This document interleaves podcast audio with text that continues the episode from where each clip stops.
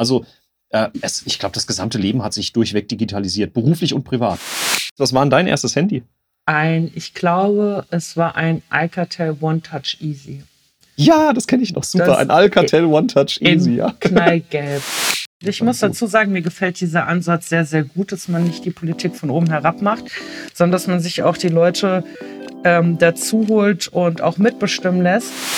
Ähm, du verkaufst heute als Gemeinde einer jungen Familie keinen Bauplatz mehr, wenn du damit argumentierst, dass zwar die Straße schön ist mhm. äh, und der Ort ganz nett ist, aber dort kein Internet vorhanden ist. Ja, das ähm, stimmt.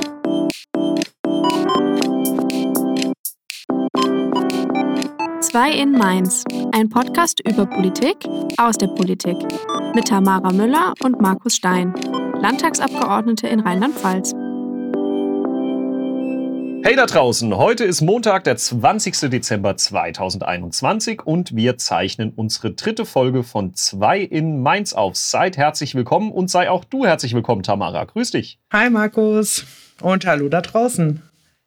Hi Tamara, wie geht's dir? Mir geht's sehr gut, danke. Und dir? Auch auch wenn das Format, mit dem wir jetzt heute irgendwie unsere Podcast-Folge aufnehmen, ähm, nicht so toll ist, wie das üblicherweise der Fall ist, wenn wir zusammensitzen. Denn heute äh, haben wir was ganz Besonderes, Tamara.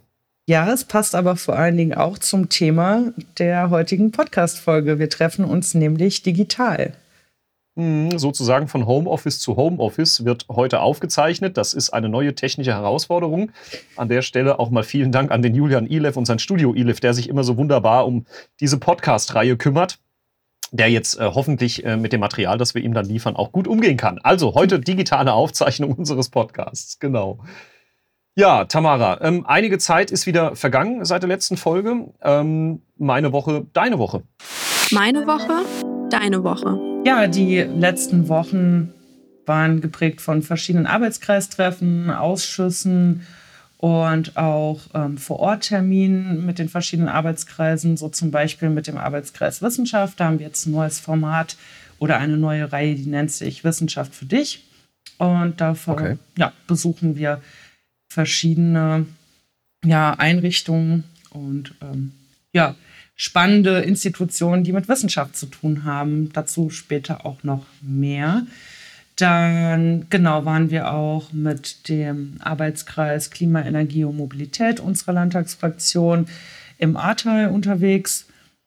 Ansonsten, ja, viele Termine im Wahlkreis, die aber auch überwiegend digital stattfanden. Ja, mhm. und das ist auch wieder eine sehr gute Überleitung zum Thema der heutigen Folge.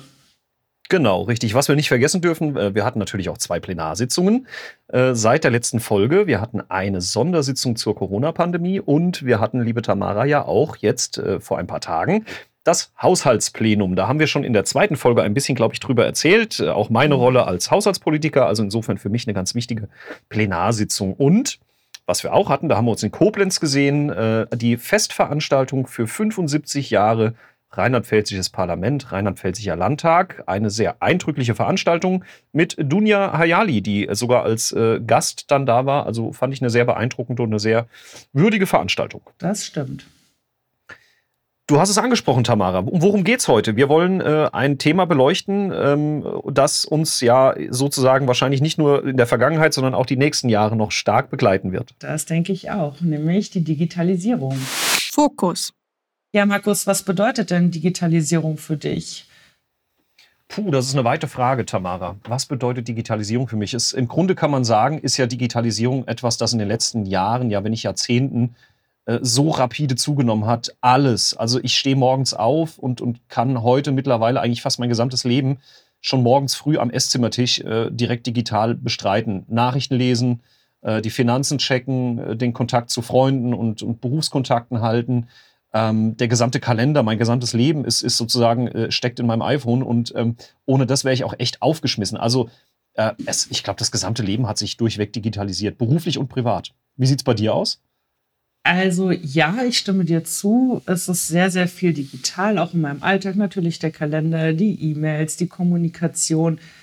Aber ich habe tatsächlich auch noch einen Kalender aus Papier und ich lese Nein. doch tatsächlich okay. und ich lese auch Bücher am liebsten noch als Buch. Also ich, ähm, als ich jetzt mit meinem Zweitstudium ja nochmal angefangen hatte in der Medizin, war das tatsächlich so, dass die Kommilitoninnen und Kommilitonen in meinem Alter, wir haben alle Bücher bevorzugt, während die Generation sozusagen vor uns äh, mit E-Books gearbeitet hat. Aber es ist wirklich, für mich ist das noch was anderes auf Papier zu lesen. Aber ich versuche auch das, ja, es ist schon angenehmer, auch mal abends mit einem iPad auf der Couch als vielleicht mit einem großen Buch. Also eine Mischung, aber ich bin durchaus auch noch sehr analog unterwegs in manchen Bereichen. Ich hatte dir ja schon mal gesagt, ich glaube in Folge 1 war es, äh, dass, dass ich tatsächlich abends, wenn dann irgendwie mal Feierabend ist äh, und ich dann äh, zu Hause zur Ruhe komme und mir dann irgendwie mich so ein bisschen berieseln lassen will von Medien, ich dann meistens irgendwie so, so, ja, wie soll ich sagen, Serien bei Netflix und so weiter bevorzuge. Und das ist natürlich auf Papier schwer machbar, ja. Insofern stimmt bin ich da tatsächlich auch abends ähm, zum Abschalten. Ich bin jemand, der Medien gern digital konsumiert einfach. Ja, ich habe auch die Zeitung mittlerweile nur noch als E-Paper. Es ist halt auch, einfach ja. praktischer. Ja, und wir reden ja nachher auch noch über die Frage, was Digitalisierung ja auch möglicherweise noch posi an positiven Auswirkungen hat auf andere Bereiche des Lebens. Genau. Aber ähm, mal was anderes, Tamara. Wir hatten ja alle, also wir, wir sind ja fast gleich alt. Ähm, ich erinnere mich noch so an meine Zeit des ersten Handys. Was war denn dein erstes Handy? Ein, ich glaube, es war ein Alcatel One Touch Easy. Ja, das kenne ich noch super. Das ein Alcatel One Touch Easy, ja. Knallgelb, das nichts konnte außer telefonieren. Ich hatte es nur zu dem Zweck, dass ich meine Eltern anrufen kann, wenn ich den Bus verpasst habe. und es hatte, es hatte wie mein erstes Handy auch, du konntest nur eine, eine SMS schreiben, also das konnten die schon, aber nur so in einer Zeile. Also äh, da, da gab es noch nichts mit Smileys und Emojis und äh, irgendwelchen, weiß ich nicht, ähm, Zeilenumbrüchen. Es gab nur eine Zeile, du konntest irgendwie deine, was weiß ich, wie viele Zeichen das waren, da reinpacken. Mit diesem irre komplizierten System, äh, da gab es dann ja, erst ja das, dass ah, du ja. immer so oft auf die Taste drücken musst, bis der, bis Buchstabe, der Buchstabe erscheint. Kommt, und, dann nachher, ja. und nachher gab es dann die Revolution der Handys, das T9-Wörterbuch. Ja, und ja. Äh, man, man war in der Lage, SMS viel, viel schneller zu tippen. Unglaublich, was sich alles getan hat. Das Wahnsinn. stimmt. Wahnsinn, ja. Es ist gar nicht mehr vorstellbar aktuell. Ja, also das sind ja noch die Zeiten oder die, die folgende Generation der Handys war ja auch so, dass man da immer Angst haben musste, den bösen Internetknopf zu bedienen, den es schon gab, womit Stimmt, man aber ja. irgendwie auch nichts anfangen konnte. Und Stichwort Internet und Breitband. Ich weiß, dass du ja sehr in dem Bereich unterwegs bist. Ich meine, hatten wir es nicht mhm. schon, dass du mir einen Mast hinter das Haus stellen wolltest? ähm, und ähm, genau, was ja, oder sag doch einfach mal was dazu zum Thema Breitbandausbau, mhm. Digitalisierung. Wer ist ja. denn dafür zuständig eigentlich? Wie weit sind wir da? Was kostet denn sowas? Ja. Genau, also das ist, das sind, ist eine ganze Menge Fragen, die man da stellen muss an der Stelle. Ähm, ich will jetzt vielleicht mal vorwegschicken, der Breitbandausbau, also wenn wir von Digitalisierung sprechen, da bin ich schon der Meinung, ist der Breitbandausbau natürlich nur ein Bestandteil von vielen, ja. Ähm, aber mhm. er ist ganz sicher einer der wichtigsten, denn äh, wie du dir vorstellen kannst, Tamara, äh, ohne Infrastruktur, ohne Glasfaserleitungen im Erdreich äh, bringt der beste Rechner nichts und da bringt auch der, der Freifunkrouter am Ende des Tages nichts, von dem du eben schon gesprochen hast. Wir brauchen also im Grunde wirklich eine flächendeckende Breitbandinfrastruktur. Und daran arbeitet man äh, nicht nur in Rheinland-Pfalz, aber auch in Rheinland-Pfalz. Mhm. Und ähm, da gibt es eine Menge zu zu erzählen. Ja, das ganze Ding läuft schon einige, einige Zeit und auch jetzt im Koalitionsvertrag und auch in der jetzigen Regierungszeit ist das Thema Breitbandausbau, also sprich äh, Verlegung von ähm, Breitbandinfrastruktur, ein ganz, ganz, ganz, ganz wichtiges Thema. Und ähm, ich kann vielleicht mal so viel sagen, wer sich dafür wirklich interessiert, findet im Internet auch äh, wirklich eine Menge Informationen zu dem ganzen Thema unter www.breitband.rlp.de. Da sieht man dann auch einen Statusbericht. Da kann man sich dann auch genau ansehen, wie weit sind wir im Land Rheinland-Pfalz, welche Landkreise haben da welchen Ausbaustatus. Ja, und am wichtigsten, glaube ich, oder vielleicht fürs Verständnis, was ist Breitbandausbau, was heißt das überhaupt? Ich glaube, das Wichtigste muss man, muss man vorweg schicken. Der Staat kompensiert im Grunde ähm, den Ausbau an den Stellen, an denen er einfach nicht erfolgt, weil die Wirtschaft dazu nicht imstande ist. Mhm. Also überall dort, wo es kein Telekommunikationsunternehmen gibt, das für sich sagt, hey, ähm, ich lege da jetzt Glasfaser rein, weil die einfach sagen, da habe ich nachher so wenige Anschlussinhaber, dass sich das nie und nimmer re refinanziert. Denn das kannst du dir vorstellen, Tamara, so ein Meter Glasfaserkabel, der ist schon echt teuer. Mhm. Mit Verlegekosten und dem ganzen Drum und Dran musst du schon viele, viele Vertragskunden nachher haben, damit sich das rechnet. Und da springt eben der Staat ein. Hier konkret Bund, Länder und Gemeinden. Du kennst dich doch so mit Zahlen aus. Wie viel ist denn jetzt, wo wir auch beim letzten Plenum über den Haushalt gesprochen haben, wie viel ist denn im Haushalt für genau dieses Thema drin oder veranschlagt? Ja, also für die, Für die Digitalisierung insgesamt, da kann ich dir jetzt eine Summe sagen. Ich habe jetzt die, die konkrete Zahl für den Breitbandausbau gar nicht direkt auf dem Schirm, müsste ich jetzt selbst nachgucken, kann man nachlesen. Mhm. Aber äh, tatsächlich ist es so, dass wir im Haushalt 22, den wir jetzt äh, demnächst dann äh, hoffentlich auch so beschließen, über 400 Millionen Euro äh, sind da vorgesehen für die Digitalisierung insgesamt. Ja, da stecken auch noch andere Dinge drin, äh, mhm. Stichwort Online-Zugangsgesetz und solche Sachen, da kommen wir später noch drauf zu sprechen. Ähm, aber man kann sagen, Digitalisierung kostet nur das Land Rheinland-Pfalz etwa 400, Euro, äh, 400 Millionen Euro ähm, dieses Jahr im, im, Jahr 2022. Ja, ja genau. jetzt hattest du ja eben schon den Bund erwähnt. Das heißt, der Breitbandausbau ist nicht nur etwas, das in einem ja, einzelnen Bundesland bewerkstelligt werden kann. Oder auch die Digitalisierung insgesamt ist ja nicht etwas, das man einfach an der Grenze von einem Bundesland stoppen kann, sondern das sind ja eher auch grenzübergreifende Projekte. Und ähm, ich glaube, du hast da ein Beispiel aus Hessen auch. Mhm, genau, richtig. Also wir haben die Situation, dass ähm, in Hessen es äh, eine Kooperation gibt mit dem Land Rheinland-Pfalz. Da geht es nämlich um die digitale Antragsgenehmigung zur Verlegung von Telekommunikationslinien. Das heißt nichts anderes, als dass eben solche Telekommunikationsunternehmen, beispielsweise die Telekom, Anträge zur Leitungsverlegung ähm, in Pilotkommunen in Hessen und in Rheinland-Pfalz online stellen können. Ja, und das geht erst, weil Hessen und Rheinland-Pfalz hier in Zusammenarbeit mitgewirkt haben. Und das finde ich äh, deshalb spannend, Tamara, weil wir zum Thema Digitalisierung auch heute zwei Gäste haben. Und einer von den beiden, der kommt aus Hessen. Und wer ist das, Tamara? Genau, das ist unser lieber Kollege Bijan Kaffenberger. Der ist dort Landtagsabgeordneter und digitalpolitischer Sprecher der SPD-Fraktion. Ja, dem lieben Bijan haben wir einige Fragen gestellt. Und ähm, die erste ist, wie er denn die Schwerpunkte der hessischen Landespolitik beim Thema Digitalisierung sieht. Also wo hakt es da? Was hat sich gut entwickelt und was könnte sich verbessern? Hm, und wir hören uns dazu mal die Antwort an von Dieter.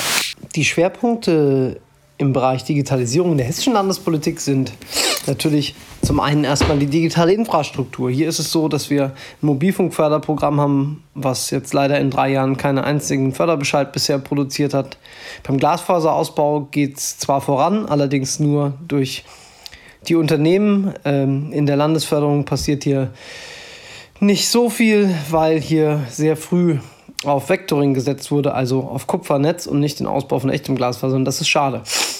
Bei der Verwaltungsdigitalisierung muss das Land äh, aus meiner Sicht auch deutlich mehr tun, weil hier in Hessen hat man den Kommunen die Gewerbesteuerumlage weggenommen und daraus Digitalisierungsprojekte für die Kommunen bezahlt. Hier wäre es schon deutlich besser, wenn das Land auch echte Landesmittel in die Hand nehmen würde, damit die Umsetzung des Onlinezugangsgesetzes bis Ende nächstes Jahr auch wirklich funktioniert. Und natürlich gehört zur Digitalisierung der Kommunen auch die IT-Sicherheit als wichtiges Thema dazu. Wir sind hier eigentlich gut aufgestellt in Hessen, weil wir das nationale Cybersicherheitszentrum bei mir in Darmstadt haben. Allerdings ist es so, dass die Kommunen nach wie vor vom Land nicht äh, ausreichend unterstützt werden, wenn es darum geht, sich ähm, zertifizieren zu lassen und bessere IT-Sicherheitsstrukturen aufzubauen. Und ähm, hier besteht auch noch Nachholbedarf. Ja, das ist schon mal eine, eine interessante Aussage von Bijan. Man merkt, glaube ich, schon, äh, Tamara, dass die Rollen von ihm und von uns etwas unterschiedlich sind, oder? Ja, ich finde schon, man kann ein bisschen raushören, dass die Position der SPD-Fraktion im Hessischen Landtag ja eine, leider eine andere ist als bei uns hier mhm. in Rheinland-Pfalz, nämlich in der Opposition. Mhm. Was ich, was ich interessant finde, Tamara, was er ja gesagt hat, ist, äh, dass äh, zum Beispiel der Breitbandausbau bei denen ganz schleppend, also der staatliche Breitbandausbau, irgendwie echt schleppend vonstatten geht. Das ist ja bei uns genau gegenteilig. Also, äh, wenn man sich mal so ein paar Zahlen ansieht, ich habe hier nochmal aus dem Statusbericht der Landesregierung mir mal was rausgezogen, auch zu finden eben auf der Internetseite breitband.rlp.de. 2010 waren etwa nur 7% aller Haushalte mit einem Anschluss von mehr als 50 Mbit versorgt. Mhm. Und das sind Ende 2020 bereits fast 95% der Haushalte gewesen. Oh, wow. Und das geht, das geht natürlich im Land Rheinland-Pfalz nur, weil du kannst dir vorstellen, ganz viele kleine Gemeinden, sehr ländliche mhm. Struktur. Das funktioniert natürlich nur, wenn äh, auch dort ausgebaut wird, wo es sich für die Unternehmen erstmal nicht rechnet. Und mhm. ähm, das sind dann eben echt viele Millionen, die da verbaut wurden. Ich habe es auch nochmal rausgezogen, weil es wirklich eine interessante Zahl ist für Rheinland-Pfalz. Mittlerweile 51 Projekte auf Landkreisebene und der Ebene der kreisfreien Städte. Das ist ein Investitionsvolumen insgesamt von 759,3 Millionen Euro und davon Landesförderung 230 Millionen Euro. Also eine Menge Geld, die Top, da verbaut ja. Äh, werden, Menge Gelder, die da verbaut werden. ähm, um diese Versorgung herbeizuführen. Also bei uns ganz anders als in Hessen offenbar. Ja, und zum Thema Kommunen, die Bijan ja auch angesprochen hat, und Datenspeicherung bzw. Datensicherheit, vielleicht auch noch ein Stichwort aus Rheinland-Pfalz. Hier haben wir beispielsweise den Landesbetrieb Daten und Information, kurz LDI. Mhm. Und der LDI ist zentraler IT-Dienstleister des Landes. Und er hat zwei Standorte, einmal in Bad Ems und einmal in Mainz. Und was sind seine Aufgaben? Der LDI soll effiziente Lösungen schaffen für Landesverwaltung und ja, professionell die IT-Strategie in Rheinland-Pfalz umsetzen. Das ist mhm. auch echt gut an der Stelle, dass wir eine solche Struktur schon haben. Das stimmt, ja. Er hat ja auch was gesagt zum Mobilfunkausbau. Da finde ich ganz interessant, ähm, dass äh, auch das Land Hessen beispielsweise ein Mobilfunkförderprogramm hat. Ähm, und da ist es wohl so, dass Rheinland-Pfalz eine Bundesratsinitiative mit unterstützt hat, weil, und das äh, ist, finde ich, schon richtig, man gesagt hat, äh, Mobilfunk ist ja schon irgendwas, was bundesweit klar koordiniert sein muss. Also da muss der Bund auch mehr seiner Verantwortung nachkommen. Ja, und da bin ich sehr, sehr froh, dass wir nun auch in Berlin eine Ampelregierung haben. Und ich denke und hoffe, dass damit verbunden wir auch hoffentlich schneller mit manchen Themen vorwärts kommen, unter anderem eben auch mhm. beim Mobilfunkausbau. Genau, dann haben wir den Bija noch gefragt, welche Aspekte der Digitalisierung seiner Meinung nach auch Ländergrenzen überschreitend besonders wichtig sind. Und hier seine Antwort. Über Ländergrenzen hinaus sind aus meiner Sicht besonders die Themen Digitalisierung in der Schule und im Bildungsbereich auch wichtig. Hier können wir noch viel von anderen äh, Ländern lernen in Hessen. Wir haben immer noch kein funktionierendes Videokonferenzsystem in den Schulen. Hier kann man, glaube ich, ähm, mal auch in andere Länder schauen. Und ähm, natürlich ist es gerade in dem Bereich, wenn der Digitalpakt jetzt ähm, zum zweiten Mal kommt, also der sogenannte Digitalpakt 2.0 vom Bund. Wichtig, dass wir als Länder gemeinsam uns dafür einsetzen, dass es künftig hier im Bereich Kooperationsgebot sich was tut, also dass ähm, die Länder und der Bund zusammenarbeiten, gerade im Bereich Digitalisierung der Schule. Und ähm, da ist es, glaube ich, über die Landesgrenze hinaus wichtig, sich zu auszutauschen. Weil Bildung ist ja bisher Ländersache, aber das muss gemeinsamer gehen, sage ich jetzt mal. Also großes Stichwort von ihm, ähm, das Thema Bildung. Ja, mhm. ähm, ich glaube, äh, da hat er schon recht. Die Corona-Pandemie hat uns ja vor allen Dingen einiges gezeigt, wie gut oder wie schlecht das auch an der einen oder anderen Stelle funktionieren das kann. Stimmt. Wie schätzt du das ein? Äh, Thema Bildung und Digitalisierung, Tamara? Ja, also ich sehe es auch so, dass die Corona-Pandemie, weil sie uns auch von jetzt auf gleich sozusagen die Situation gebracht hat, zu sehen, wo ist der Status quo und ähm, ich denke, man hat relativ schnell gemerkt, dass da noch einiges an Potenzial ist. Also es hat, also die Pandemie selber hat der Digitalisierung an den Schulen, glaube ich, schon einen gewissen Schub gegeben. Aber ich denke, da ist trotzdem noch einiges zu tun. Wenn man mal bedenkt, was so die Grundvoraussetzung ist für, für digitales Lehren auch an der Schule und ähm, auch die Ausstattung der Schülerinnen und Schüler und WLAN mhm. an den Schulen, das ist ja wirklich ein sehr, sehr großes ähm, Themenfeld mit vielen Dingen, mhm. die da noch zu realisieren sind. Aber einiges davon ich, wird tatsächlich auch schon umgesetzt. Ich finde auch tatsächlich, ähm, das ist auch eine Erfahrung, die ich aus, als, also wirklich als Papa auch ähm, bestätigen kann. Das ist ja ganz unterschiedlich auch äh, in der Corona-Pandemie auch vonstatten gegangen. Es gab Schulen, die das extrem gut abgebildet haben. Also auch dieses Homeschooling äh, und diese ganze Kiste.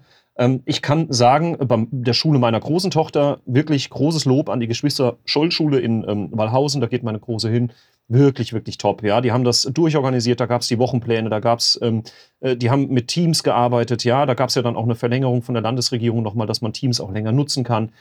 Da kommst du natürlich auch an deine Grenzen wieder mit irgendwelchen Anwendungen. Ist das alles safe? Ist das, entspricht das dem Datenschutz? Ja, das sind natürlich Fragen, die dann auch diskutiert werden. Aber an und für sich kann man schon sagen, gab es viele, viele Schulen, die das wirklich, wirklich gut gemacht haben. Ja. Ja, aber ein Aspekt, der da auch besonders wichtig ist, jetzt hast du von deiner Tochter gesprochen und davor erwähnt, ähm, wie, wie digital du selbst unterwegs bist. Das heißt, deine Kinder sind ja, haben ja wahrscheinlich zu Hause schon die Möglichkeit, mit digitalen Endgeräten ähm, zu agieren, mhm. haben vielleicht auch eins. Und ich denke, das ist besonders wichtig, dass wir auch ein Augenmerk auf diejenigen legen, die sich das vielleicht nicht von zu Hause aus leisten können. Und ähm, die Erfahrung habe ich auch gemacht, dass das an den, an, an den Schulen unterschiedlich sein kann. Aber ich finde, auch hier muss man bedenken, dass auch vielleicht die ähm, Lehrerinnen und Lehrer, die nicht in der Generation aufgewachsen sind, in der wir zum Beispiel aufgewachsen sind, und selbst wir sind ja nicht komplett digital aufgewachsen, ähm, dass die viele Möglichkeiten haben sollten, sich auch weiterzubilden in dem Bereich. Also wie gesagt, es ist ein sehr vielschichtiges, großes Thema. Mhm. Das jetzt auch aktuell, habe ich gerade eben nochmal gesehen, auf einer Landesregierung wirklich aktiv angegangen wird. Ja. Es wird nämlich jetzt einen sogenannten digitalen Beteiligungsprozess geben. Äh, da hat die Bildungsministerin ähm, Dr. Hubig ähm, eingeladen, die gesamte Schulfamilie, wie man so schön sagt. Und da werden eben Fragen beantwortet, wie sieht die Schule der Zukunft aus, welche Räume braucht sie, was läuft digital, was bleibt analog und, und, und.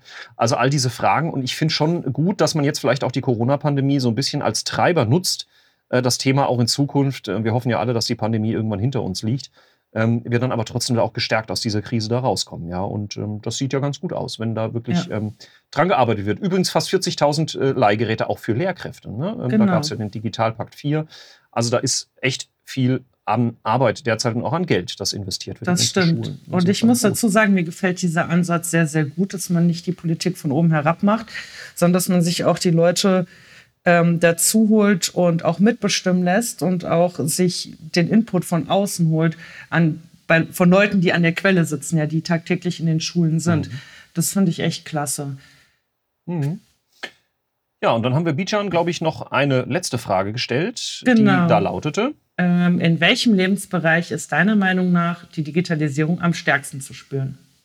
Dann hören wir mal rein, was der Bijan sagt. Als SPD sind wir ja nicht ohne Grund die Partei der Arbeit und ähm, dieses Thema ist gerade in Bezug auf die Digitalisierung total wichtig. Ähm, wir legen auch hier in der hessischen SPD in der Fraktion einen deutlichen Fokus auf die Zukunft der Arbeit und setzen uns unter anderem für einen Transformationsfonds ein. Aber zum Beispiel haben wir jetzt zum Haushalt auch beantragt, Pilotprojekte im Bereich digitale Mitbestimmung ähm, eben voranzubringen, weil es ist wichtig, wenn Digitalisierung den Arbeitsalltag der Menschen verändert, dass sie mitbestimmen dürfen über den Einsatz von digitalen äh, Dingen und dass sie gleichzeitig auch eben Aus- und Weiterbildung bekommen für die entsprechenden Herausforderungen, vor denen wir stehen. Und ich glaube, dass die SPD hier genau die richtige Partei dafür ist, um die Zukunft der Arbeit im Bereich Digitalisierung zu gestalten. Und ähm, ja, das wollen wir auch machen. Deswegen schauen wir vielleicht auch ein bisschen neidisch nach Rheinland-Pfalz, wo es ein tolles Ministerium für Transformation gibt. Ja, da hat Bijan ja einiges Richtiges gesagt. Es ist nämlich in der Tat so, dass wir in Rheinland-Pfalz die beiden Themen äh, Transformation, Arbeit, ähm, ja, beziehungsweise drei Themen, Transformation, Arbeit und Digitalisierung unter einem Dach haben. Und das passt ja, äh, wie Bijan das Treffen formuliert hat, ja richtig gut zusammen. Also insofern wirklich rheinland-pfälzische äh, gute Arbeit hier äh, im Ministerium für äh, Arbeit, Soziales, Transformation und Digitalisierung. Da gibt es einen Chef, der ist nämlich bereit, uns heute ein paar Fragen zu beantworten. Und äh, das ist wer genau, Tamara? Unser Minister Alexander Schweitzer. Das hat uns sehr gefreut. Äh, fast wie ein Schnitzel, dass äh, der Alex äh, bereit war, uns die Fragen zu beantworten, ähm, die wir ihm gestellt haben. Und zum Thema Digitalisierung er uns da wirklich auch sehr ausführlich geantwortet hat. Und das wollen wir euch nicht vorenthalten. Die erste Frage war nämlich wie, Tamara? Die Digitalisierung wird ja in dieser Legislaturperiode explizit Alex Haus zugerechnet. Und wir haben ihn jetzt gefragt, ob ähm, ja, sie damit eine Aufwertung in der Landespolitik erhält. Mhm, interessante Frage. Interessante Frage. Und äh, ich glaube, die Antwort ist mindestens genauso. Also ich finde, entscheidend ist, dass wir die ganzen gesellschaftlichen Transformationsprozesse bündeln, und zwar in einem Ressort. Bei der Regierungsbildung haben wir uns als Ampelkoalition überlegt, dass das neue Ministerium mit einem Auftrag versehen wird, der sich aus den Gestaltungsaufgaben zusammensetzt, die sich auch aus der fortschreitenden Digitalisierung ergeben. Das ist ja etwas, was wir alle spüren im privaten, im Bereich der Bildung, im Bereich der Wirtschaft, ähm, in allen gesellschaftlichen Bereichen. Und wir spüren auch Transformationsprozesse, also wir können auch sagen Strukturwandel in der Arbeitswelt. Wir sehen auch, dass sich die Anforderungen an Infrastruktur verändern. Früher haben wir vor allem über Straße und Verkehrswege nachgedacht. Heute wissen wir, es ist vor allem auch ähm, die digitale Infrastruktur. Auch da gibt es die Kompetenz bei mir im Haus. Und dazu kommt auch das Thema öffentliche Verwaltung. Auch da haben wir eine Verantwortung, weil da, wo wir uns ähm, in der Wirtschaft dynamisieren, muss die Verwaltung damit Schritt halten oder mindestens so gut sein, wie die Wirtschaft es auch ist. Also diese ganzen Transformationsprozesse sind dann eben auch im Transformationsministerium gebündelt und ich finde, das macht in sich absolut Sinn. Ja, Alexander, vielen Dank also schon mal für diese wirklich umfassende Antwort. Und die wirft natürlich einen ganz entscheidenden Punkt auf, Tamara, den wir beide gut kennen. Wir sind ja beide auch kommunalpolitisch wirklich gut vernetzt. Ähm, du verkaufst heute als Gemeinde einer jungen Familie keinen Bauplatz mehr, wenn du damit argumentierst, dass zwar die Straße schön ist mhm. äh, und der Ort ganz nett ist, aber dort kein Internet vorhanden ja, ist. Ja, das ähm, stimmt. Wie siehst du das? Ich sehe das auch so, ja. Neben der Anbindung was eben die besagten Straßen spielt auch vor allen Dingen das Internet gerade zu Zeiten jetzt der Homeoffice-Lösung eine besondere Rolle. Mhm. Auch für die Ansiedlung junger Unternehmen. Absolut, Oder? ja. Und es ist, es ist halt nicht nur die Frage, ob die Apotheke in der Nähe ist und ob der Rewe, der Lidl und der Aldi irgendwo in der Nähe sind oder Edeka oder wer auch immer, jetzt haben wir sie fast alle, ähm, sondern äh, viel entscheidender ist wirklich die Frage, wie kann ich denn heute digital am Leben teilhaben, ja. Und genau. ähm, da ist schon echt, das ist schon eine echt wichtige Aufgabe, die aber, und das haben wir ja eben äh, auch gehört und auch gesehen, nicht nur jetzt im Haus von Alexander gebündelt wird, mhm. sondern die auch tatsächlich, ähm, wie soll ich sagen, ja schon extrem stark auch angegangen wird in Rheinland-Pfalz. Ja. Ähm, da hatten wir ja eingangs zum Thema Breitbandinfrastruktur einiges gesagt. Genau. genau. Ich habe dich ja heute zu Beginn gefragt, was für dich Digitalisierung bedeutet. Und das Gleiche haben wir den Alex auch gefragt. Und wir haben ihn gefragt, welche Herausforderungen da in den nächsten Jahren ja, auf uns, auf ihn zukommen werden. Hm, ich bin gespannt. Also zunächst mal ist es so, ich finde, Digitalisierung bietet enorme Chancen, unser aller Leben einfacher, sicherer, besser, vernetzter zu machen. Und unsere Aufgabe als Digitalisierungsministerium ist es, die Rahmenbedingungen zu schaffen oder mit zu ermöglichen. Das schnelle Internet ist ein Thema, das wir überall im Land treffen. Die Modernisierung unserer Verwaltung, Qualifizierung und Weiterbildung derjenigen, die vom Strukturwandel in den Unternehmen besonders betroffen sind oder auch in den Verwaltungen besonders betroffen sind. Wir haben uns den Anspruch gestellt, dass die Rheinland-Pfälzerinnen und Rheinland-Pfälzer erneut Gewinner einer Transformation werden. Wir hatten schon viele Transformationen in den letzten Jahrzehnten in Rheinland-Pfalz und wir stehen jetzt vor der digitalen Transformation und auch da wollen wir vorne mitspielen. Mir ist als Arbeitsminister wichtig, dass die Arbeitnehmerinnen und Arbeitnehmer nicht abgehängt werden, dass die Selbstständigen dabei sind, Unternehmen auch befähigt werden, sich in der digitalen Wirtschafts- und Arbeitswelt einfach gut aufzustellen. Und alle, die sich heute Sorgen um ihren Arbeitsplatz machen oder die Befürchtung haben, dass ihr Arbeitsplatz in den nächsten Jahren sich so stark verändert, dass er nicht mehr zu ihnen passt und zu ihrer Qualifikation passt, die sollen wissen, gut ausgebildete Fachkräfte bleiben auch in Zukunft äh, für Unternehmen in Rheinland-Pfalz der Schlüssel für Innovation und Wertschöpfung. Ohne gute Arbeitnehmerinnen und Arbeitnehmer werden wir auch in digitalen Zeiten nicht erfolgreich sein können. Und als Wegweiser im Wandel steht ähm, Beschäftigten und Unternehmen in Rheinland-Pfalz die Transformationsagentur zur Seite. Die wollen wir ja in 22, also in 2022 auf den Weg bringen. Die ersten Entscheidungen haben wir schon getroffen. Und ähm, wir wollen da Informationen und Weiterbildungsmöglichkeiten, staatliche Förderprogramme, viele Initiativen auch der Bundesagentur für Arbeit, der Gewerkschaften, der Arbeitgeberverbände bündeln und in einer Lotsenfunktion in die Unternehmen und vor allem auch an die Beschäftigten bringen. Also ich erhoffe mir wirklich, dass wir da auch nochmal einen Schub bekommen und ich finde es total spannend, dass sich so viele ähm, auf Arbeitgeber- und Arbeitnehmerseite für diese Transformationsagentur begeistern und darum bin ich ganz zuversichtlich, dass wir damit auch erfolgreich sein können. Ja, das ist natürlich eine ganz, ganz, ganz, ganz wichtige Aussage. Ne? Also wenn ich, ich habe jetzt in meinem Wahlkreis Tamara, ich weiß nicht, wie es bei dir aussieht, aber ich habe viele Unternehmen auch aus der Industrie, Mhm. Ähm, da ist das Thema künstliche Intelligenz und da ist das Thema Automationsprozesse und ähnliches natürlich ein großes Thema. Ähm, und die Frage, wie wir auch in der Arbeitswelt umgehen mit einer zunehmenden Digitalisierung, die ist ja, die ist ja nicht nur, ähm, die ist ja nicht nur, äh, wie soll ich sagen, wichtig, sondern die ist ja existenziell. Also für die Frage, ja. was wir mit den ganzen Leuten auch machen, die da irgendwie jetzt äh, möglicherweise äh, sich komplett umschulen müssen. Und da finde ich es schon gut, ähm, wenn man nicht nur so eine Agentur macht, einfach weil man dann so eine tolle mhm. Agentur hat, sondern wenn man es so macht, wie Alex sagt, nämlich dass man wirklich alle Stakeholder, alle Beteiligten an einen Tisch holt und mhm. versucht gemeinsam zu überlegen, wie man das hinkriegt, ja. Also ich finde es auch wichtig, die Menschen umzuschulen und nicht zu ersetzen, zum Beispiel mhm. durch, durch Automatisierungsprozesse. Genau. Dann hattest du ihm noch eine Frage gestellt. Mhm. Ich wollte nämlich von ihm wissen, ob äh, Alexander sich auch als Digital Native bezeichnet. Hören wir mal rein. Ich glaube, das wäre nicht ganz angemessen. Dafür bin ich eher in so einer Generations-Sandwich-Situation zwischen den Boomern und äh, den Digital Natives. Ich glaube, dass eher meine Kinder Digital Natives sind. Ich bin eher so viele Jahre analog ähm, aufgewachsen und habe dann so die ersten Erfahrungen mit äh, C64 und dem, glaube ich, völlig vergessenen C128 gemacht. Aber Digital Native bin ich nicht. Ich bin interessiert, vielleicht sogar überdurchschnittlich interessiert, bin auch immer bereit, mich auf ganz viele neue Sachen einzulassen. Und ich glaube, das ist etwas, was äh, mir durchaus hilft. Aber es ist so, dass wir als Sozialdemokratinnen und Sozialdemokraten einfach schon immer ein, ein, positives, in guten Zeiten ein positives Verhältnis zu technischem, technologischem Fortschritt hatten, weil wir einfach immer die Chancen damit verbunden haben. Und so ist es jetzt auch wieder. Wir, wir müssen ja Fortschritt auch gestalten, sonst kommt er ja nicht so, wie wir uns das vorstellen, sonst sind nur kleine Teile der Gesellschaft, die, die eh schon stark sind, die Ressourcen haben, die alle Möglichkeiten haben, sich auch Teilhabe und äh, Erfolg zu organisieren, dass die wieder die Gewinner sind. Das ist ja nicht unser Modell. Wir wollen ja viele in den Digitalisierungsprozess mitnehmen und ja zur Teilhabe bringen. Und da gibt es vieles, was wir machen, ähm, auch was, äh, ich sage mal, die Bereitstellung von Infrastruktur angeht, die Bereitstellung von Weiterbildungsmöglichkeiten angeht. Aber ich will mal zwei Beispiele nennen, die vielleicht nicht spekt äh, spektakulär sind, aber die so für meinen Anspruch stehen, Menschen mitzunehmen.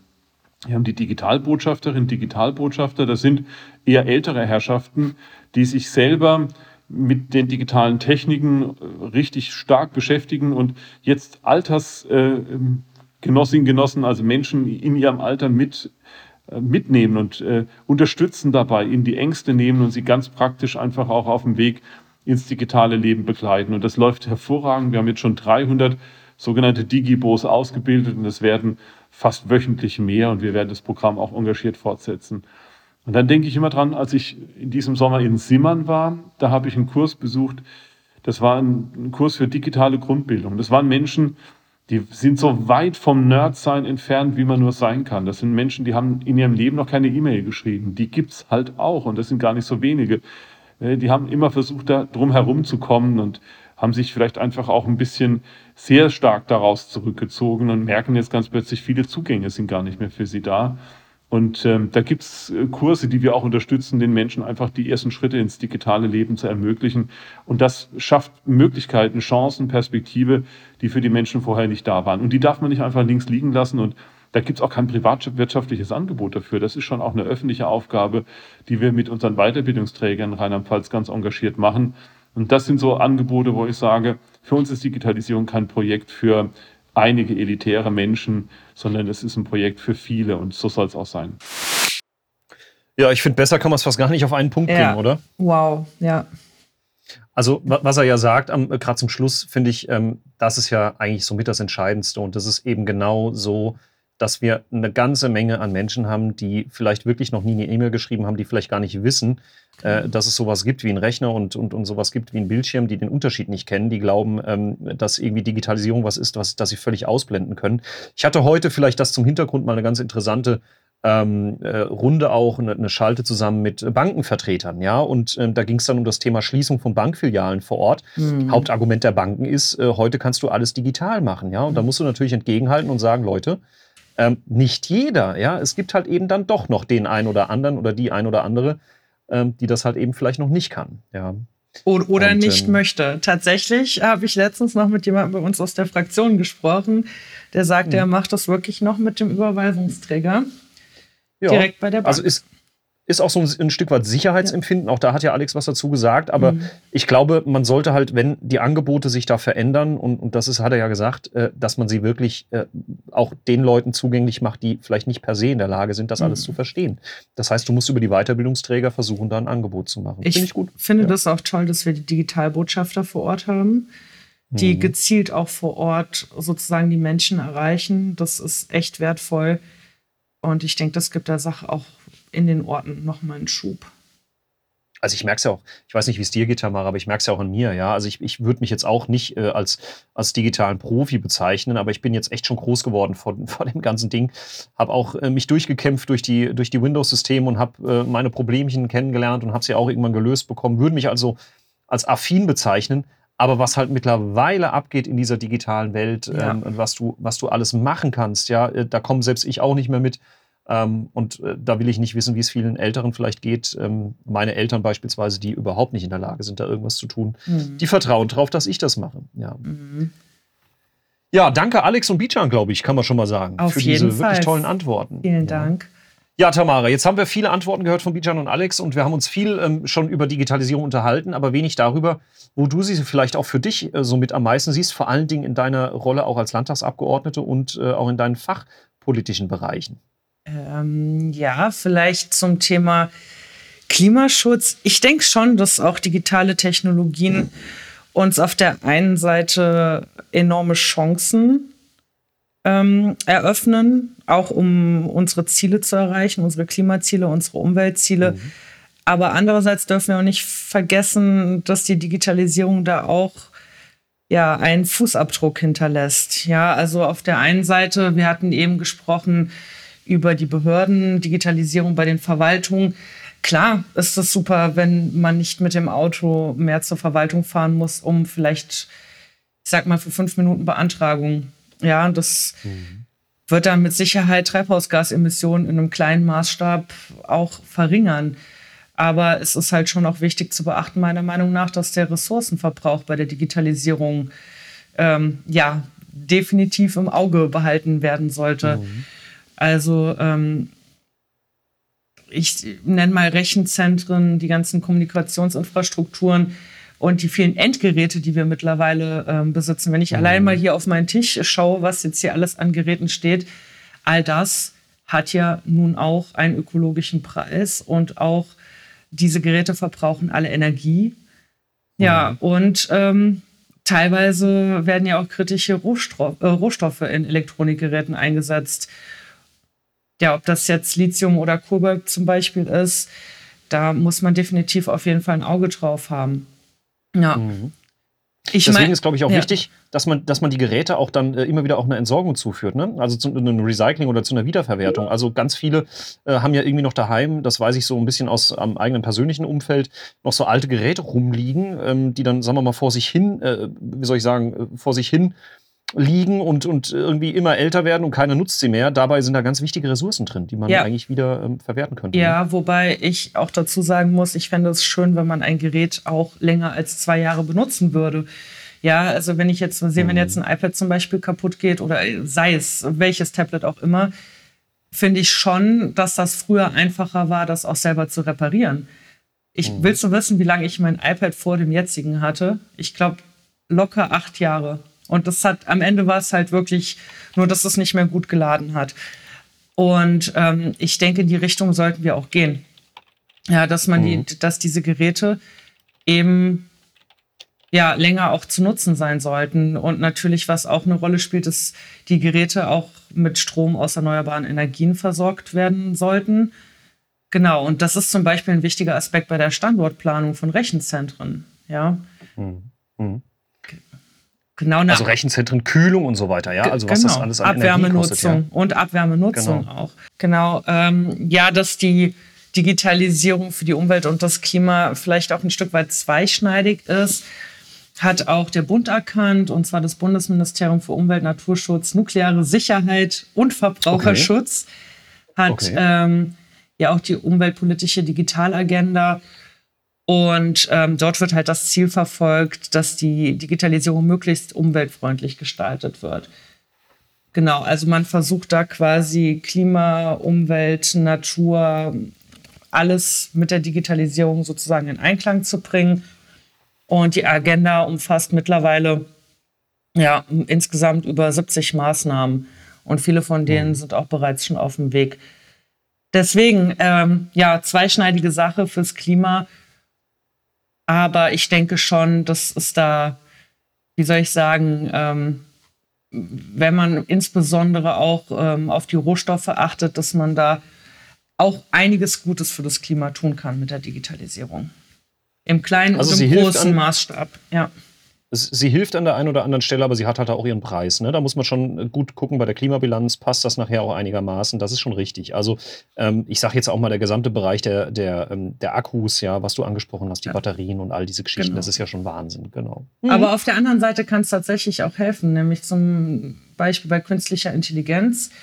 Da erinnere mhm. ich mich jetzt auch an einen kürzlichen Besuch unseres Arbeitskreises ähm, Wissenschaft der Landtagsfraktion da waren wir nämlich in Kaiserslautern am Deutschen Forschungszentrum für künstliche Intelligenz und auch da wurde eindrücklich gezeigt, mit welchen KI-Methoden man auch, wie soll ich sagen, Daten generieren kann und Daten auswerten kann, die dann zur Behem Be Bekämpfung des Klimawandels auch beitragen können.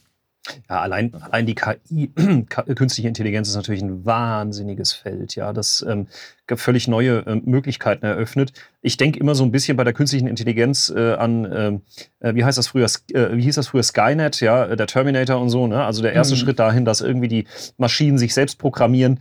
Ähm, das sind natürlich alles Hollywood-Streifen äh, gewesen, aber ich sag mal, es ist schon krass, wie sehr viele Vorhersagen aus der Vergangenheit, auch gerade aus Hollywood, heute mittlerweile Realität sind. Ja. Ähm, auch im Bereich künstliche Intelligenz. Äh, wenn man ja. heute so Roboter sieht bei YouTube oder so, wenn man ja. sich da irgendwie mal die richtigen Videos anguckt, das ist echt gruselig. Äh, ich erinnere mich noch gut an äh, eine Fraktion vor Ort in Worms. Äh, da waren wir in einem, in einem Museum und da stand tatsächlich auch so ein, so ein, Roboter, der hat dich die ganze Zeit angeguckt, wenn du ihn angeguckt hast. Also das, der, das war wirklich ein menschliches Wesen. Ähm, ist schon ein bisschen spooky, will ich an da, der Stelle sagen, aber hat natürlich stimmt. ein riesiges Potenzial. Das stimmt. Ich, ich sprach jetzt eigentlich eher von der Analyse von großen Datenmengen zum Beispiel, sodass du halt Trends und Fehler schon gut vorhersagen kannst. Oder ja, auch bei der Vorhersage von Umweltkatastrophen kann ja, das eine ganz entscheidende Rolle spielen. Aber das ist ja der Anfang, ne? Also ich sag mal, äh, im Grunde, das, das mündet ja nachher in der Frage autonomes Fahren, intelligente Autos, die ohne den, äh, wie soll ich sagen, ohne den Menschen am Steuer dann in der Lage sind, Verkehrssituationen dynamisch zu erkennen. Das sind ja alles Sachen, die, die mittlerweile realistisch sind. Also ich habe jetzt, glaube ich, irgendwo gesehen, dass äh, irgendein Automobilhersteller, ich glaube, es ist sogar ein deutscher, die Zulassung hat für das erste Fahrzeug, das jetzt äh, irgendwie bis, ich glaube, zu einer Geschwindigkeit von 40, 45 km/h ähm, ohne Eingriff des Fahrers autonom fahren darf. Mhm. Also Wahnsinn, ja. Äh, ich würde meinem Auto nicht zutrauen, das alleine hinzukriegen, einfach weil ich da noch eine gehörige Portion Respekt davor habe. Aber das zeigt halt, wie, wie nah wir da schon dran sind, ja. Und ähm, äh, ich glaube, Star Trek und Star Wars konnten nur ähm, im Ansatz ähm, schon zeigen, wo, wo, wir uns hinbewegen. Ja, vieles davon ist ja schon mhm. passiert. Was hast du denn noch für einen Schwerpunkt in der Digitalisierung? Ach ja, ich sag mal, ähm, so ein wichtiger Punkt neben der Breitbandinfrastruktur, also der Frage, wie wir Glasfaserleitungen irgendwo hinbringen, ist natürlich auch die Frage, wie wir mobil arbeiten. Also das Thema Mobilfunk ist natürlich ein ganz entscheidendes. Und da, wir hatten das ja vorhin schon mal gesagt, finde ich es gut, dass man zum Beispiel auch als Land Rheinland-Pfalz sich an der Bundesratsinitiative beteiligt hat und gesagt hat, das muss bundesweit, das muss vom Bund mhm. viel konsequenter, äh, konsequenter angegangen werden. Wir haben, das kann man vielleicht nochmal sagen, auch in diesem Podcast äh, in der Landesregierung Rheinland-Pfalz im Wirtschaftsministerium eine sogenannte Clearingstelle Mobilfunk. Mhm. Ähm, das heißt, da kümmert sich jemand als Ansprechpartner für auf der einen Seite die Netzbetreiber und auf der anderen Seite eben für die kommunalen ähm, äh, Gebietskörperschaften, also für die Gemeinden in unserem Land, äh, als, ich sag mal, Kommunikator und leistet Unterstützung immer dann, wenn also irgendwie regionale Hinderungsgründe bestehen, wenn irgendwo der Mobilfunkausbau nicht richtig flutscht und da hilft die Clearingstelle Mobilfunk. Ich kann also nur dringend jedem Ortsbürgermeister und jeder Ortsbürgermeisterin empfehlen, wenn man da Fragen hat oder Unklarheiten hat, auch gerne mal den Kontakt zur Clearingstelle zu suchen, denn die können da tatsächlich auch gut vermitteln. Mhm. Ja, das zum Thema Mobilfunk. Also äh, mindestens genauso wichtig, ja. Mhm. Genau. Ansonsten haben wir, ähm, glaube ich, noch weitere Bereiche in der Digitalisierung, Tamara. Du studierst ja Medizin. Äh, das haben wir schon mal in einer der letzten Folgen äh, beleuchtet. Und äh, ich könnte mir vorstellen, dass die Gesundheit und die Digitalisierung auch irgendwie ein bisschen was miteinander zu tun haben, oder? Auf jeden Fall. Ich glaube, die vorangehende Digitalisierung in der Medizin ist absolut spürbar. Und ich denke da zum Beispiel an die elektronische Gesundheitskarte, elektronische Rezepte, Arztbriefe und auch digitale Patientenakten. Und ähm, ich finde, das ist ein Riesenplus, dass ähm, Ärzte untereinander, aber auch Ärzte und Pflegekräfte ähm, sich digital vernetzen können. Und Stichwort Telemedizin, dass auch der Kontakt zum Patienten ohne, wie soll ich sagen, physische Interaktion gewährleistet sein kann, ist ein riesen, riesen Plus, auch gerade für den ländlichen mhm. Bereich. Und da ist auch die digitale Zusammenarbeit beispielsweise zwischen den Hausärzten und den Pflegediensten wahnsinnig wichtig. Ja, da mhm. können auch schnell Befunde weitergeleitet werden. Stichwort Telediagnostik, ja, mobile EKG-Geräte, Blutdruck. Das geht dann direkt an die Hausarztpraxis und kann von dort aus direkt sozusagen ausgewertet werden, ohne dass der Arzt für sich da ist. Auf der anderen Seite muss man natürlich auch sehen, dass das hochsensible Daten sind. Das sind Patientendaten. Mhm. Also ist der Aspekt der Datensicherheit da definitiv schon nochmal sehr, sehr wichtig. Ja, also ich, ich finde auch, ähm, was halt krass ist, Tamara, wir alle kennen ja ganz viele und, und ich glaube, wir gehören selbst dazu. Also ich jedenfalls, äh, ich habe zum Beispiel eine Smartwatch, ja, und habe auch ein iPhone. Äh, die Geräte messen irgendwie, wie viel bewegst du dich, äh, wie ist dein Blutdruck, äh, Quatsch, dein, deine, deine Herzfrequenz und Blutsauerstoff mittlerweile. Also wir laufen den ganzen Tag irgendwie mit einer kompletten medizinischen Ganzkörperakte in der Weltgeschichte rum, äh, gespeichert auf Endgeräten, von denen wir eigentlich nicht wissen, ob die Daten immer nur da drauf bleiben oder ob sie nicht doch vielleicht irgendwo von einem großen äh, Global Player jetzt genutzt werden, um dir vielleicht im, in der Weihnachtszeit aufgrund deiner wenigen Schritte, die du zurückgelegt hast, ähm, Nordic Walking Stöcke anzubieten oder sowas. Ja, also das ist dann schon eine Sache, wo ich sage, da kann es dann schnell auch gruselig werden. Das stimmt, das klingt sehr gruselig. Auf der anderen Seite können auch gerade Fitnessarmbänder und Smartwatches, Stichwort Pandemie, dazu beitragen, Hinweise auf die Symptome einer Covid-Infektion ja, liefern. Und da gibt's, äh, wer sich dafür interessiert, die Corona-Datenspende-App 2.0 aktuell Ach, guck. auf Okay. der Seite vom Robert-Koch-Institutes. Und wer da mitmachen möchte, ich glaube, da kann man noch teilnehmen. Genau, da wird halt eben die Fitness, ähm, das Fitnessarmband oder die Smartwatch ähm, ja, benutzt, um wissenschaftliche Datenauswertungen zu betreiben. Genau. Hm. F Also fand ich zeigt, auch da ist- mega spannend. Ja. Da ist schon viel Nutzen drin, aber wie gesagt, ich finde, äh, Genau. und das ist richtig, was du gesagt hast, Tamara, es sind schon irgendwie höchst persönliche Daten. Ja. Was, was passiert mit den ganzen Dingern? Also ich bin jetzt zum Beispiel ähm, Kunde und, und, und äh, klarer Unterstützer eines Unternehmens, äh, das äh, sich ähm, auch in Silicon Valley niedergelassen hat und 2007 ein wegweisendes Smartphone auf den, äh, auf den Markt gebracht hat. Ihr alle wisst, von was ich spreche. Ähm, ich- da hat man irgendwie noch das Vertrauen, dass die Daten da irgendwie safe sind, aber genau wissen tut man es ja auch nicht. Ne? Also Ja. wir, wir vertrauen dann immer drauf, dass Tim Cook vorne auf der Bühne steht und sagt uns, wie toll Apple ist, aber ob es dann wirklich so ist, dass die, dass die Daten safe sind, keine Ahnung. Ja, also äh, ich Mhm. vertraue darauf, ähm, Mhm. aber naja, Ich glaube, so ist. erschreckend ist da auch, dass viele sich nicht so viele Gedanken um ihre Daten im Netz machen. Mhm. Ja, jetzt haben wir ganz viel über Digitalisierung und Gesundheit gesprochen. Markus, ein letzter Punkt von dir, bevor wir diese Podcast-Folge Mhm. beenden. Ja, genau. Es gibt ein Gesetz, das 2017 der Bund gemeinsam mit den Ländern beschlossen hat, äh, das sogenannte Online-Zugangsgesetz, kurz OZG. Klingt jetzt nicht wahnsinnig spannend, hat aber auch wieder eine ganz gravierende Auswirkung auf uns alle.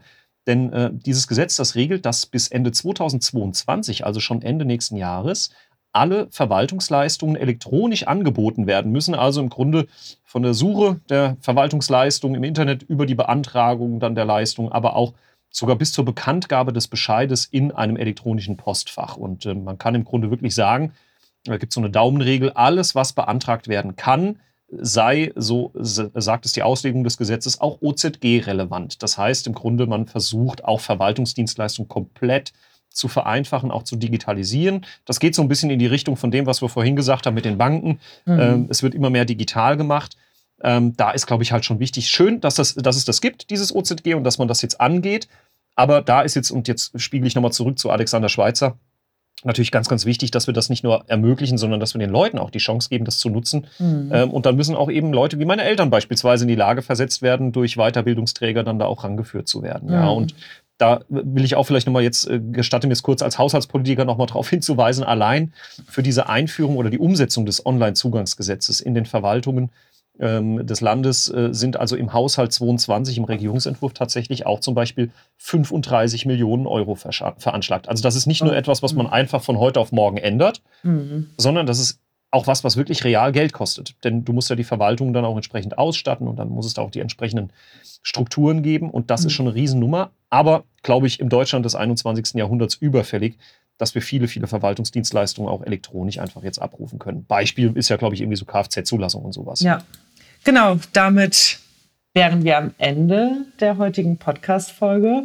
Und ich Mhm. denke, es bleibt auf jeden Fall noch übrig, euch allen da draußen ein frohes Weihnachtsfest, hoffentlich erholsame, stressfreie Tage zwischen den Jahren und einen guten Rutsch ins neue Jahr 2022 zu wünschen. Dem schließe ich mich gerne an und frage jetzt noch mal ganz frech: Hast du schon alle Geschenke? drei, drei Viertel. Ist okay, ist okay, ist okay. Drei Drei Viertel, alles klar. Ja, gut, okay. Also, ja, Tamara, ich, ich will mich äh, dem einfach anschließen. Du hast es gesagt. Äh, euch allen da draußen, die uns zuhören und allen Gästen vor allen Dingen, insbesondere natürlich auch Alexander und Bijan. die heute nochmal hier in der Folge uns mit Antworten versorgt haben. Ein ganz tolles und schönes Weihnachtsfest, eine wunderbare Zeit zwischen den Jahren. Vor allen Dingen auch einen guten Rutsch. Und Tamara, ich bin mir sicher, wir hören uns im Januar wieder bei 2 äh, in Mainz. Und äh, da bin ich gespannt, welches Thema wir dann beleuchten werden. Danke ja. euch fürs Zuhören. Macht's gut. Ciao. Alle Folgen und weitere Hintergründe rund um 2 in Mainz findet ihr unter www.2-in-mainz.de. Eure Fragen könnt ihr stellen unter fragen at 2-in-mainz.de. Mit etwas Glück werden die Fragen in einer der nächsten Folgen behandelt. 2 in Mainz ist ein Podcast von Tamara Müller und Markus Stein, Landtagsabgeordnete in Rheinland-Pfalz. Produktion und Gestaltung Studio Julian Ilev. Sprecherin der Rubriken Maike Minnermeier.